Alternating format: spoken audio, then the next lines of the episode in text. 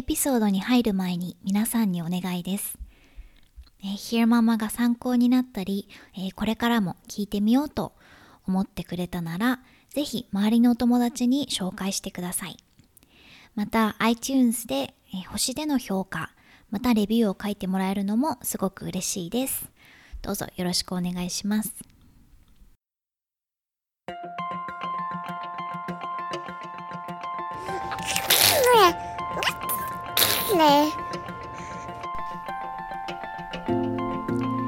育児子育てポッドキャスト Hear Mama ひよママへようこそ。9ヶ月の息子がいるライター三橋ゆかりがアメリカカリフォルニア州ロサンゼルスから海外の育児子育てにまつわる情報をお伝えする本音を大事にしたポッドキャストです。今週の育児子育てネタは育児それからまあ子育ての記事だったり本を読むようになって初めて遭遇した言葉について紹介したいと思います。えメンタルロード、メンタルロード、え男女間あのでも使われる言葉で、その場合はエモーショナルレイバー、エモーショナルレイバーとも言われるんだけれども、え、メンタルロードっていうのが一体何なのか。ちなみにこのメンタルロードはあの道のロードじゃなくて、えー、負荷っていう意味のロード。LOAD です。じゃあ一体このメンタルロードって何なのっていうことをいくつかの記事を参照して、えー、説明してみます。まずは Scary Mommy というサイトの The Invisible Workload of Motherhood is Killing Me 訳すると、母親の肩にのしかかる見えない労働に耐えられないみたいな感じかな。で、じゃあこの Scary Mommy の記事がメンタルロードをどういうふうに説明しているのか一部を読み上げますね。It's the things we do for our families that are necessary but go completely unnoticed. The endless list of small tasks that would only ever draw attention if they didn't happen. The mental weight of doing it all, remembering it all, feeling every emotion in your family, and worrying constantly. 私たちが家族のためにやらなきゃいけない必要なこと でも、ま、全く認識されない、えー、類の、えー、タスク。それが実行されない時に初めて注意が向けられる、えー、無数の小さなタスク。それをすべてこなすことの精神的負荷。それをすべて覚えておいて実行すること。それを、えー、24時間絶え間なく行っている。とあります。えー、次に Slate というサイトから Women are overburdened with their family's mental loads 女性は家族のための、えー、メンタルロードを抱えすぎていると題された記事から同じようにメンタルロードがどういうふうに説明されているのかを、えー、参照してみますね。Sometimes call the third shift following your first shift at work and the dinner and homework shift once you get home. It is the planning, scheduling, negotiating, and problem solving work that goes into running the business of your family. The mental load is the behind the scenes work that makes anyone in your family showing up to anything. Dentist appointments, volunteer shifts, playdates, child's birthday party, on time, properly dressed, and if necessary, with gift in hand, possible. サードシフト、3つ目のシフト。このシフトはそのアルバイトとかあのシフト制のシフトです。そのサードシフトとも言われる。職場での仕事が1つ目のシフト。その後、家に帰ってから夜ご飯と宿題のシフトが続く。3つ目のシフトとも言われるメンタルロードは、家族を運営することにまつわるすべ、ての、計画、交渉ごと、課題解決を指す。メンタルロードという目には見えにくい、舞台裏の仕事を、ママが頻繁にこなすことで子供たちが、ま、歯医者、プレイデートなんかに忘れずに行って、うん、例えば友達の誕生会に、え、適切な洋服を着て、え、プレゼントを持参して参加することができる。中でも一番あの分かりやすいなと思った説明が以前にも紹介した、How not to hate your husband after kids 子供が生まれた後に旦那嫌いにならない方法っていう本にあったのでそれをちょっと引っ張ってきました。この本ではメンタルロードという表現ではなくてこの役割のことをハウスホールドマネージャー一家のマネージャーハウスホールドマネージャーというふうに説明していて、まあ、言い方は違うけれど結局同じことなので、えー、その一部を読み上げます。Perhaps the least visible but most pervasive job is that of household manager. It's the person who remembers everything that Joey needs to have a dentist appointment, what food each child likes, that a babysitter needs to be hired for the weekend. If a mother is handing her husband a grocery list, he is given credit for shopping, but she has done the work of constructing the list. Giving direction to the husband is labor. It's in every area in terms of childcare, and it's always going on in your brain, even if you're not aware of it. 女性が担う 一番見えにくく一番蔓延している仕事がハウスホールドマネージャー一家のマネージャーという役割だと。これは、まあ、あらゆることを覚えている人のこと。ジョーイ、まあ、あの例として息子くんの名前がジョーイを歯医者に連れていかなきゃいけないとか子供たちの、え、食の好き嫌い、え、今週末はベビーシッターを見つけなきゃいけないなどなど。また、ママが、えー、旦那さん、パパに買い物リストを渡している場合、旦那さんは買い物に行く行為、そのものはあのやってくれるかもしれないけれど、そもそも買い物リスト、家にあるものないものを、えー、ちゃんと把握することでそのリストを作ってるのはママだと。実は旦那さんにそれを指示すること自体が労働で子育てという領域においてはメンタルロードは常に課せられていて頭の中にいつもある。彼に、え、そのことに本人が気がついていなくても。でこのメンタルロードというのを、まあ、頻繁に家庭の中で男性パパではなく女性がママが抱えていることが多いという調査結果もあってこれをまあスレイトというウェブサイトだったりニューヨーク・タイムズなどでも、えー、でも紹介されています According to the parenting survey women are two times more likely to be managing the household and three times more likely to be managing their children's schedules 両親を対象に行われた調査では家庭を管理しているのは、まあ、男性より女性の方が、えーと、倍多いと。また子どものスケジュール管理も、えー、男性よりも女性がそれを3倍行っている。じゃあそのメンタルロードあのまあちょっと今までの説明でイメージが湧いてるかもしれないけれども具体的な例があるとすごくあのもっとピンときてあやってるやってる っていう感じになると思うのでその具体例を各記事から紹介したいと思います。で冒頭でも言ったようにあのメンタルロードそれからイモーショナルレイバーは、まあ、特に子育てにおいて使われることが多い印象だけれども、まあ、男女またはパートナー間でも使われる言葉です。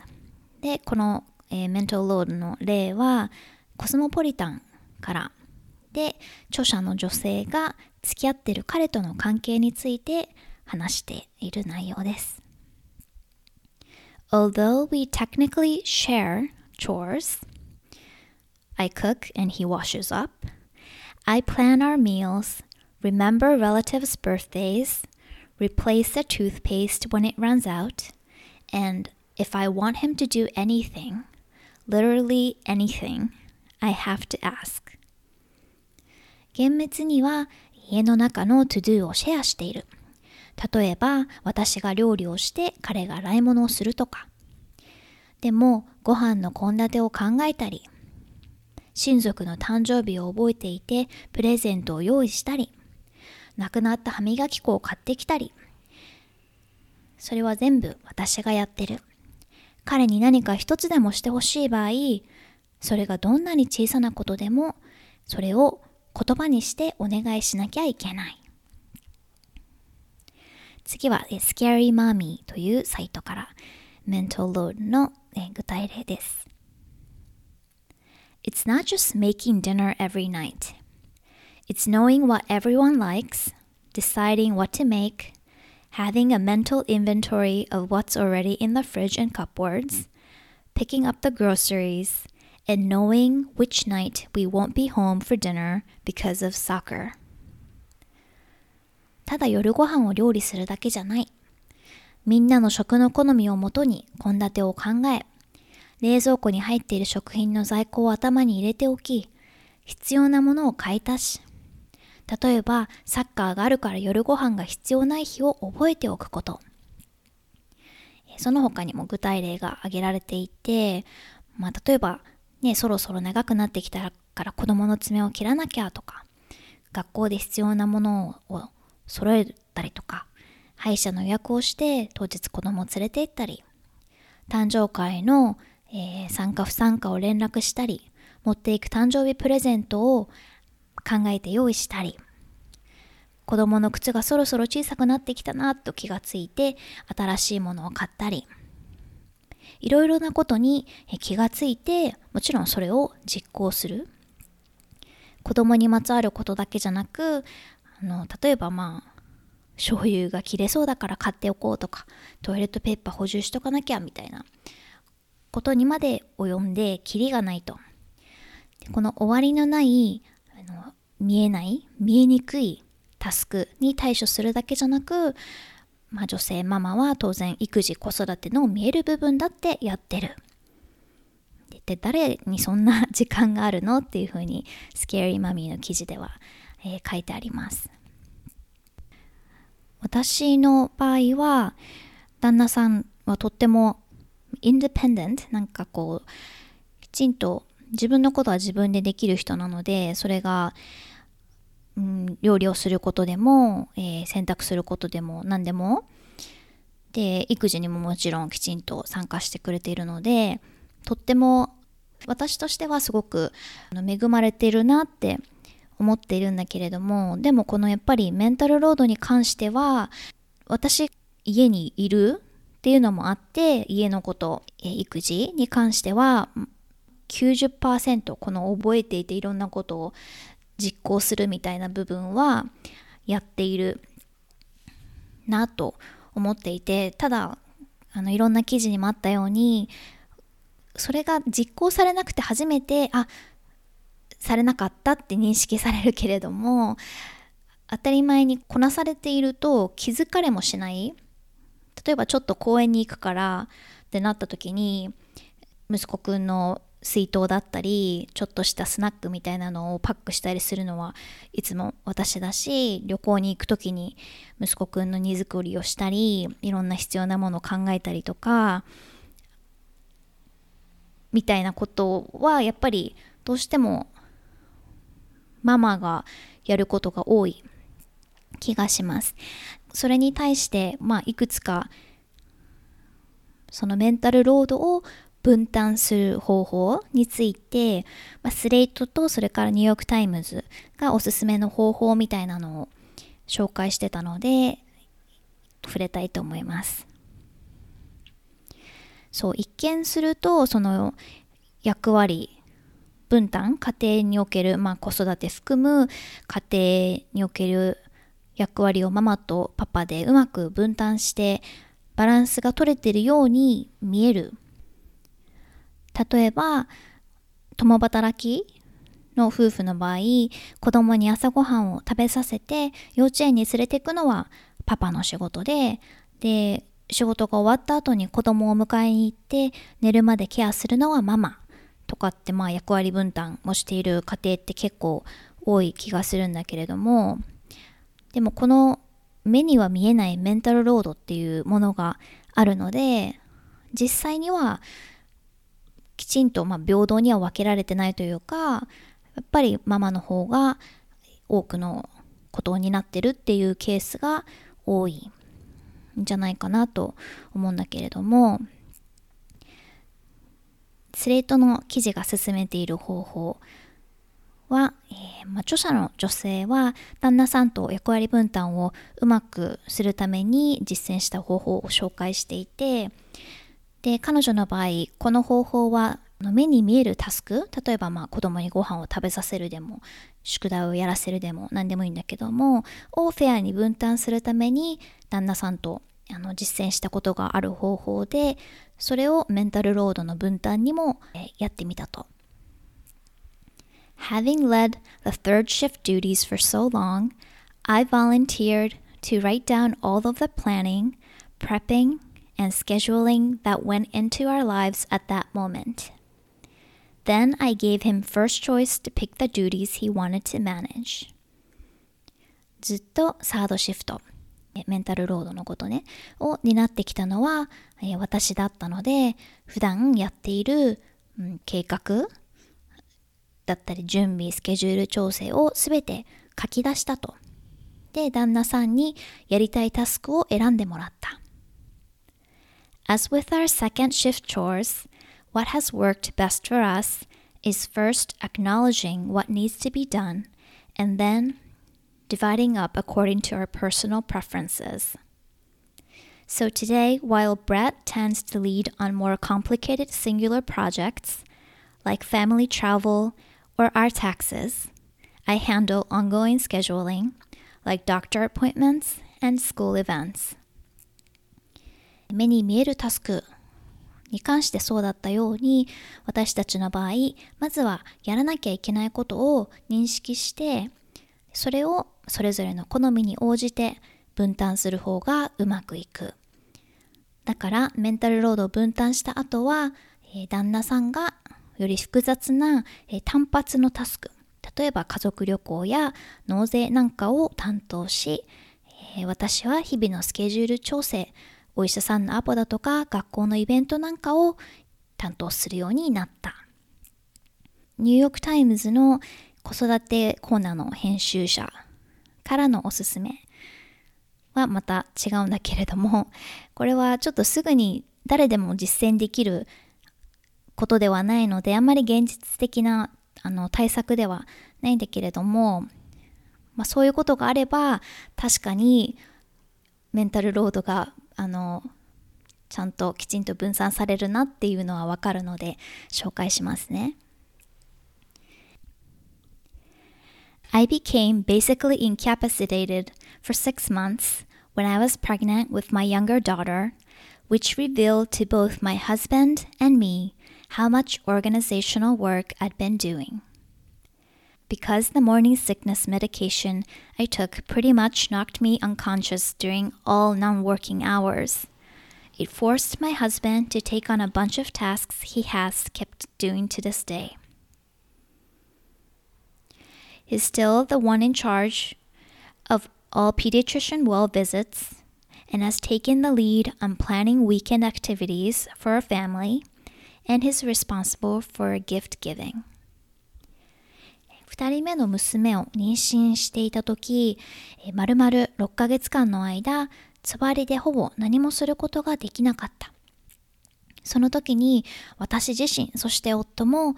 いろんなことを計画したり整理したりすることをほぼ私が全て担っていることに気がついたと。つわりを和らげるために飲んでいた薬によって全く機能できない状態だったためその日までやっていた全てのタスクをおのずと夫がやらざるを得なくなった。娘が生まれた今も、えー、小児科医の検診は夫が管理し週末の外出予定を立てるのも主には夫。またいろんな状況における、えー、ギフト選びも彼が担当している、えっと、よく聞いてるあのポッドキャストに Mom and Dad are fighting というママとパパは喧嘩中 っていうあのタイトルのついたポッドキャストがあってでそこでもレベッカっていうホストの女性の一人が同じようなことを言っていたんだけれども彼女がハイキング中か何かに足を怪我してしまってもう全く動けない状態。椅子に常にずっとベッドに座ってなきゃいけないっていう状態になってしまって以降その旦那さんや子供たちがずっと彼女がやってたタスクを分担するようになったというふうに話していて怪我をするっていうのはあくまで不運なことで、まあ、ハプニングなので現実的な策ではないんだけれども、まあ、こういう何らか出来事があると、うん、毎日が当たり前のようになんか回っていくというか過ぎていくでもその舞台裏でどれだけのことを、まあ、頻繁にママがやってるかっていうのが認識される気はします。ね、なんか今週末はママは完全にオフみたいなこととかができちゃえば、うん、それこそママのお誕生日だったり母の日なんかにじゃあママはホテルで一泊してゆっくりしてきてみたいな週末があったりすれば うん。普段どれだけそのママが何にも口にせずに誰にも何も言われずテキパキこなしていることの多くを、まあ、パパ含め家族が認識できるのかもしれない。例えばママが一泊不在にするとかっていう時ってママがそのトゥドゥリストとかこういうことを気をつけてとかっていうリストを作ったりすることが多い気がするんだけれどもそそれを残すのもこの時はやっちゃダメでっていうのはそれを考えること自体がメンタルロードなのでそれを本当に認識して体験してもらう普段どれだけ 常にこう頭の中でいろいろ考えて家族の生活が回ってるかっていうのを認識してもらうには、まあ、週末だからそんなに効果はないかもしれないけども、まあ、少なくともうん認識はしてもらえるかもしれないからちょっとそういうことやってみるのはいいかもしれない。まあ、これが実現したら また事後報告してみます。録音後期。実はあのちょっと2週間？1週間空いたのか、うん、ポッドキャストのアップが1週間空いてしまったんだけれども少し前に一時帰国をしていて最近帰ってきたのでそれもあってちょっとお休みをしました。今回は滞在期間が短くてほとんど家族孝行して終わってしまった感じだったので普段だったら連絡して会う友達にもちょっと連絡せず会わずに帰ってきてしまったんだけれども、うん、そもそも梅雨のこの時期に帰ろうと思ったのは高校の時の同窓会があったからでで無事に同窓会には参加することができて集まったの30人弱くらいかな？だったんだけれども本当高校卒業ぶりに会う子なんかもいてみんなの近況を聞けて、まあ、みんなそれぞれいろんな形で活躍をしていて、うんえー、すごく楽しい時間を過ごせました。でうちも連れてったけれどもみんなあの子供を連れてきている人も多かったしどれだけ時間が経ってもなんか最後に会った時にすぐに戻れる戻って話せる感覚があってうん、本当に大事な仲間だなと改めて思いました。今回の一時帰国は出入してから初めて帰ったので、もう授乳をしないから息子くんを親に預けて出かけるみたいなこともできるかもと思ってたんだけれども やっぱり赤ちゃんにとって、まあ、国を変えて時差があってみたいな環境の変化はすごく大きかったみたいでなかなか家族に私の親とかにもあの打ち解けてくれず、うん、ロスにいる時より、うん、ずっとママっ子になってしまってちょっぴり大変でした。でご飯も母がいろいろ用意して作ってくれたりしてあのどれも美味しいんだけれどやっぱり人に普段ね私とパパと3人で食事をすることが多いから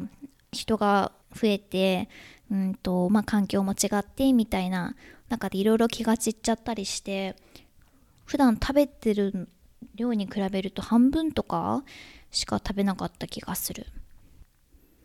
でまあこっちに戻ってきて今はあの時に私と旦那さんの量を合わせた以上食べてるよねっていうぐらいすごく食べたりしてちょっと驚愕してるんだけれど、まあ、食べなかった分を取り戻してるのかなと思って、うん、体重も測ってみたらやっぱり少し減ってたので。あとなんでかわからないけど日本に帰る前より食べムラが減った気がします。なんかやっぱり環境が大きいのかな？うん。っていう感じでまだまだ日常生活に戻ろうって調整中なんだけれども中でも時差ボケがうん大変。の日本に行く時は夜中に2時間ぐらい起きてまあ遊んでみたいな。でもまあ基本ちょっと早めに起きちゃう。朝そうだね朝4時ぐらいには起きてたかな。4時とか4時半に起きてでまあだから一日のスタートがまあ数時間早いけれどまあその程度。で1週間も経たずに普段通り夕方の6時半とかには寝てくれるようになったので、うん、日本に帰る時は時差ボケの調整が楽なんだけどもロスに戻ってきてからは夜寝てもそれが日本のお昼寝の時間だから起きちゃって夜中にだから必ず起きてもう1週間くらい経つかな。うん。でも昨日就寝時間ちょっと遅くなっちゃったけれど初めて寝かしつけを